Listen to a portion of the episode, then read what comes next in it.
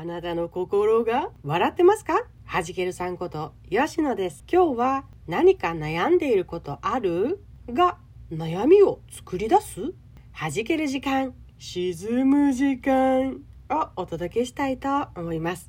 皆さんは家族や恋人、仲間、友達といた時に親近感からというか聞きたいな、聞いた方がいいかなと思って何か悩んでいることない？って聞くことありませんか？それが職場とかお店とかねだったら何かお困りな点はございませんか？とか聞かれるとあなかなか自分から聞くようなことができないから向こう側から言われて初めてあそれならそういうふうなことにちょっと困ってるんですけどって言いやすかったりしますよね。それもありがたいとすごく思っています。で日頃日常生活で毎日顔を合わせるような間柄とかだったりするとトータルバランスとかを見ながらね相手の様子なんかを見ながら聞いていくのはすごくありだと思いますしあそれが日常で関わっていく人たちの間でやっていくことでもあるのかなとも思っています。でたまに会う約束をしているような間柄とかね楽しみにしているとかの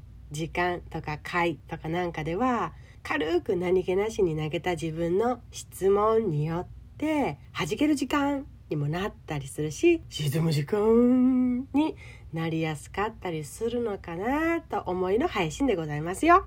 これもまた私の経験からのアドバイスご紹介として一つのエッセンスとしてひらめきの肥やしになれたらと思っております。今日の比較パターン何気なく投げた質問により弾ける時間し、し、沈む時間ですよ。私の経験としては昔人と会ったり会話を楽しみにしていた時にこのすぐさま「最近悩みとかある?」って聞かれた時に「え？っ?」て衝撃ちょっと「え？っ?」ってなった時があって内心「え悩みえ悩みえ？特に今ないけどでもね質問してくれたからには答えないといけないのかな」ってなって急いで自分の中を悩みで エンター検索したんですね。でも出てこない出てこない。でもそうだよな。悩みがあったら聞きたい時にきっと自分から自然と出てきたり聞くだろうしって私は思ったんです。でその時私はどうしたかというと無理やり嘘の悩 嘘の悩みを作ってしまったんですね。そうそうなっちゃうのよ。わかんない。この投げかけられたら返さないといけない っていう四角四面真面目な人間はね。聞かれると嘘の悩みでも作ってしまうです。私は作ってしまいました。はいすいません。で悩みを探している時もさっきまであ会えたな話ができると思ったのに悩みを探している時も暗くなってるし悩みってそもそも明るく楽しく話せないじゃないですか。悩みだから。そんな時間が続くのかとも私は思ってしまって今日はそんな心できてないからな。その悩みも作ってしまったしわあ自分で居心地悪くしてしまった。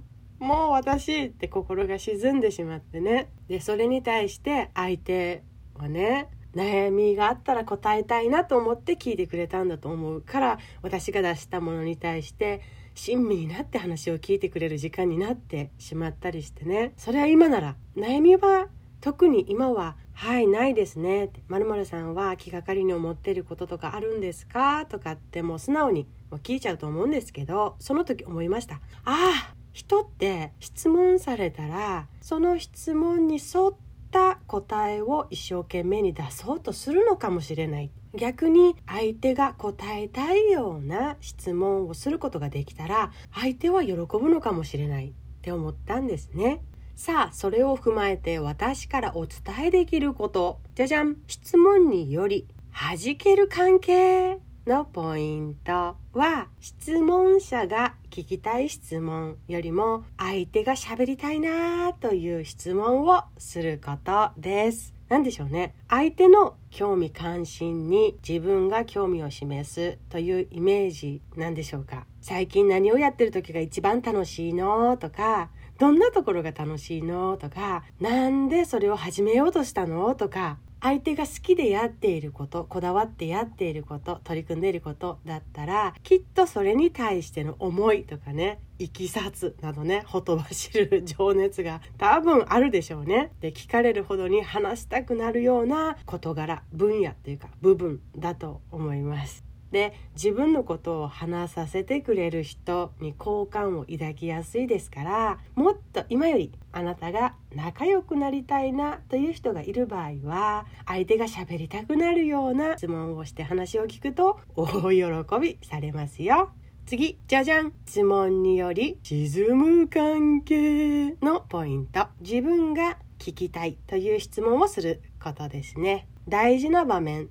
と必要な場面はありますよねけれど日々の人とのコミュニケーションでそればっかりをやっていると文章を作って最後「はてな」ってね相手に投げている文章だったとしても相手は答えづらくなってうーんなんか一緒にいるのがうーんちょっと噛み合わないなともなりやすいですよね例えば「なんか悩みある?」とはまた違うパターンですけど「なんで彼氏作らないの?」とかいつ結婚するの？とか、なんで参加しないの？とか、いろいろもう、わんさかわんさかありますよね。これは自分が聞きたいだけの質問。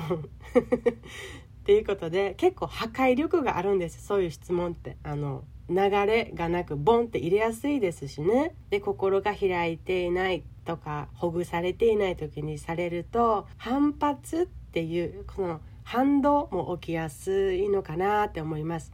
なので沈む関係になっちゃう要因でもあるのかなと思いました。まとめ。あなたが出した質問によって話が流れていく組み立てられていくのだとしたらそれによって時間や空間が作られていくのだとしたらどんなことを質問したらよりお互いにとってハッピーなものになるかな？それを考えてみたりすると有限な時間限られてますよね。有限な時間もギュギュッと今より素敵な時間になることもあるのかなと思います。あなたが今日も誰かと素敵な時間を作り上げますように。ではではまた次回お会いしましょう。